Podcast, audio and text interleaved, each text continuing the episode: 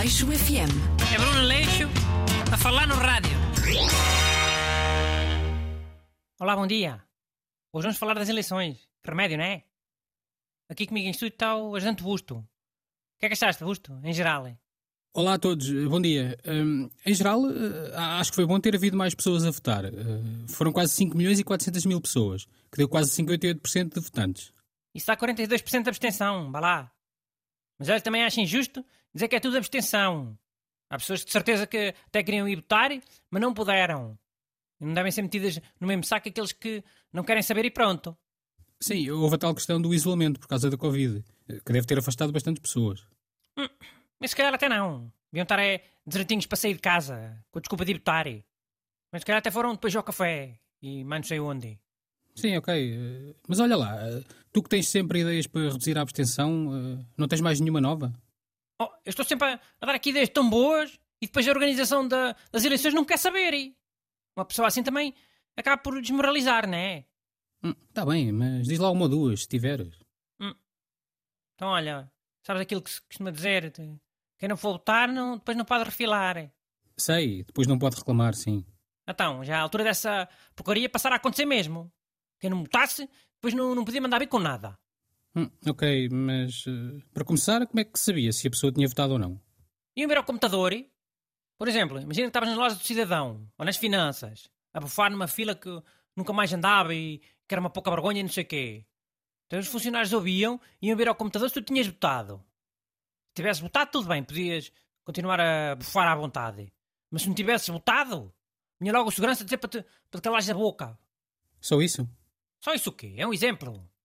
Pois essa lógica era para ser replicada em todos os sítios. Olha, até no trânsito. Aí não foste votar e querias mandar vir com a lesma que tens à tua frente, sempre a pastar? Não podes. O teu apito não dá. Oh, caramba, isso é impossível. Impossível não é. Estamos em 2022.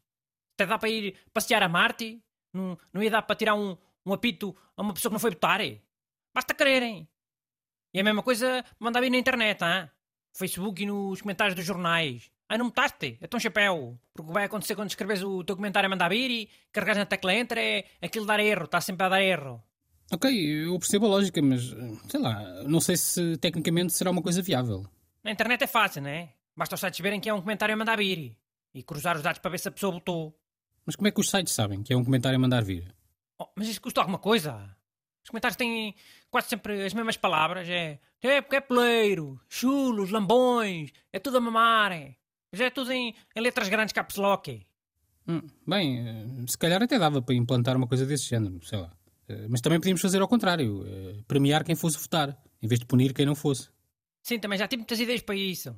Uma ideia nova que eu tive era dar prémios à primeira pessoa que fosse votar, como fazem no bebê do ano. Mas o primeiro a votar aonde? Em cada mesa de voto? Não. Quer dizer, sim, não. Pá, sei lá, depende. Sim, pode ser. Depois também davam a, centésima na pessoa tinha de votar. E a milésima. E, e depois ainda havia uns 50 grandes prémios que eram sorteados por toda a gente. Tivesse ido votar. E os 50 grandes prémios era ficar a legislatura toda sem pagar impostos. Quatro anos. Sem pagar nenhum imposto? Nenhum, zero. IRS, IVA, imposto de selo, IMI, imposto do carro, imposto de circulação. Olha, nem a segurança social pagava nada. Ok, essa ideia não seria muito complicada de implementar. Olha, então só mesmo para fechar, eh, uma coisa que notei nestas eleições foi o número de partidos que estavam no boletim. Acho que nunca tinha visto tantos. É. Em Coimbra era para uns 17 ou 18. Acho que em Lisboa era para mais de 20. Qualquer dia o boletim são duas folhas. Ou então é com letra pequenita cada vez mais difícil de ver. Para as pessoas botarem tudo mal. Olha, já este ano deve ter havido uma carrada de gente a botar mal. Num partido que nem queriam. Sim, era preciso estar com mais atenção. É. E não te esqueça que as pessoas tentam botar sempre muito pressa. Para não passarem por burros que não sabem quem é que é um votar. Que estão para ali a decidir na hora, a ver qual é o partido que tem o, o símbolo mais bonito. Claro que a pessoa depois prefere arriscar no, num partido e pronto. E às vezes arrisca errado. Que é, que é melhor parecer um burro. Hum, mas acho que não há tempo limite para votar.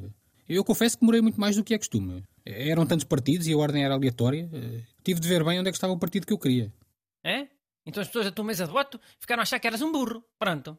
Ficaram todos a rir-se de ti. Aleixo FM. É Bruno Aleixo a falar no rádio.